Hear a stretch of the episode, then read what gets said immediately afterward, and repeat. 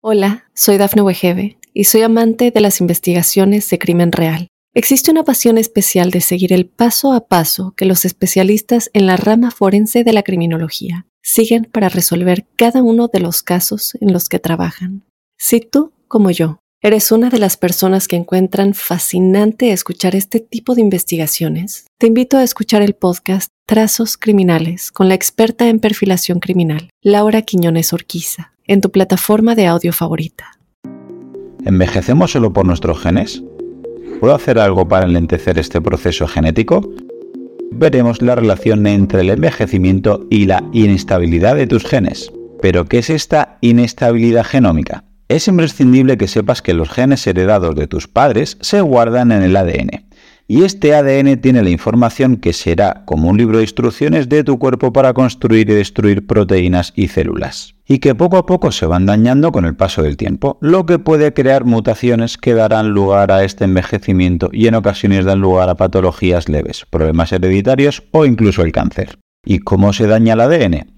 De manera endógena, es decir, interna, por ejemplo, creando una desregulación en la acumulación excesiva de radicales libres, o en errores o en las copias que se hacen en el cuerpo del ADN. Y de manera exógena, es decir, por daños externos como la polución, contaminación o el exceso de radiación o de luz solar. Ojo, no confundir lo del exceso de luz solar con que el sol es malo. Recuerda que es peor no exponerse nada al sol que exponerse demasiado. ¿Y qué repercusión tienen estos daños en la estabilidad de los genes? Estos y otros daños endógenos y exógenos van a crear pequeñas mutaciones que crean eliminación de cromosomas, telómeros más cortos, roturas de cadenas de ADN o pérdida de información en el ADN al replicarse.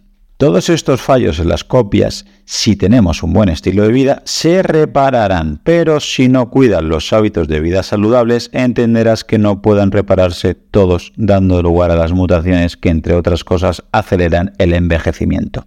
Fallos de reparación y envejecimiento. Si estos errores en la copia del ADN persisten, tus células madre, que son las que generan órganos y tejidos, salen muy perjudicadas. Y el problema es que si tus células madre se dañan, su trabajo se puede volver en algo muy negativo y pueden generar células cancerígenas o pueden incluso eliminar otras células madres que estén sanas. Por otro lado, hay células que pueden estar sanas en principio y en cada replicación pueden ir modificando su ADN hasta que de repente se alteran tanto su información que acumulan tanto daño que pasan a ser senescentes. Estas células senescentes, si el cuerpo es capaz de detectarlas, intentan eliminarlas por medio de la apoptosis, o por lo menos intenta que no sigan creciendo ni se sigan dividiendo.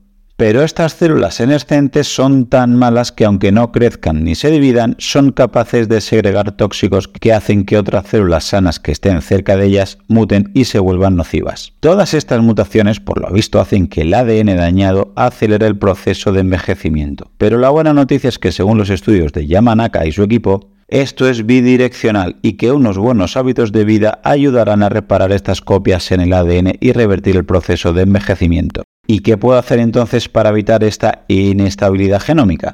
Pues si hemos entendido lo que le daña de manera exógena y endógena, entenderemos que hay cosas que están en nuestras manos y otras que no tanto. Todo lo que está en nuestras manos hasta donde yo interpreto de los estudios son los siguientes cuatro aspectos. 1. Evitar al máximo posible estados de inflamación crónica de bajo grado y todo lo que rodea tu salud cardiovascular.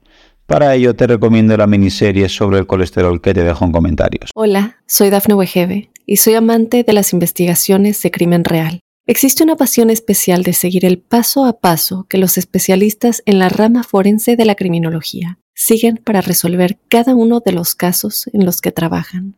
Si tú, como yo, eres una de las personas que encuentran fascinante escuchar este tipo de investigaciones, te invito a escuchar el podcast Trazos Criminales con la experta en perfilación criminal, Laura Quiñones Orquiza, en tu plataforma de audio favorita. 2. Respecto a la nutrición, intenta comer comida real, comida de verdad, ya que normalmente pensamos en calorías como única medida a tener en cuenta la hora de comer, pero el ADN no se alimenta o daña de calorías, sino con nutrientes de verdad. Así que si no quieres comer bien, por lo menos evita los ultraprocesados como ya vemos y te dejo también en comentarios. Tercero, llevar unos buenos horarios acorde a tu fisiología. Y es que debes pensar que tu organismo necesita tiempo y energía para poder replicar bien el ADN y eso sabes cuándo lo hace muy bien por la noche. Pero para ello tienes que cumplir los requisitos de una buena sincronización circadiana. Y cuarto, como factores externos, contactar con la naturaleza, evitar un exceso o un defecto de sol, exponerte al frío de manera puntual, etc. Que, como no, también te dejo los links en los comentarios si quieres profundizar un poquito más. Y hasta aquí el episodio de hoy. Probablemente si tienes la capacidad de disfrutar de este contenido, tendrás la suerte de vivir en un lugar y en un contexto que con muy poco podrás hacer mucho, como cambiar y salvar vidas.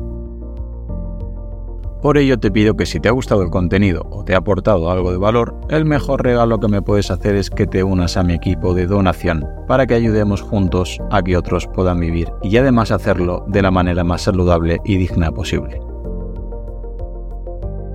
Gracias a Pablo Melchor y Ayuda Efectiva, tenemos un equipo de donación destinado a un fondo de salud, donde el dinero que inviertas te aseguran que es la manera más eficaz demostrada para salvar vidas en los países más necesitados, con programas como prevenir la malaria, incentivar la vacunación en los más pequeños y combatir el déficit de vitamina A, como ya vimos en el episodio 120.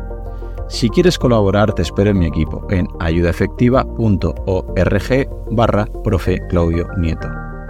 Tu contribución, por muy pequeña que sea, podría marcar una gran diferencia, ya que con todas nuestras donaciones juntas generaremos oportunidades para aquellos que más lo necesiten. Muchas gracias.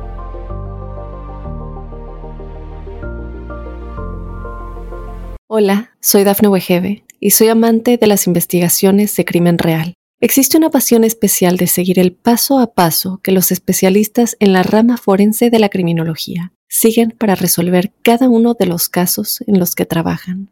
Si tú, como yo, eres una de las personas que encuentran fascinante escuchar este tipo de investigaciones, te invito a escuchar el podcast Trazos Criminales con la experta en perfilación criminal, Laura Quiñones Orquiza, en tu plataforma de audio favorita.